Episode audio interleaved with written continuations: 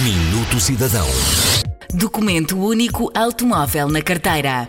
A partir de dia 1 de agosto, haverá mais um cartão a esperar por lugar cativo na sua carteira. O documento único automóvel vai passar a ter uma nova imagem, semelhante a um cartão de cidadão. Esta medida Simplex Mais pretende simplificar o conteúdo informativo e a imagem do documento único automóvel que reúne elementos relativos às características do veículo e do seu proprietário. O novo documento único automóvel aplica-se numa primeira fase a novas matrículas. Não obstante, os atuais documentos permanecerão válidos, não sendo obrigatória a substituição dos mesmos. Em 2020, esta medida passa a estar disponível para todos os veículos.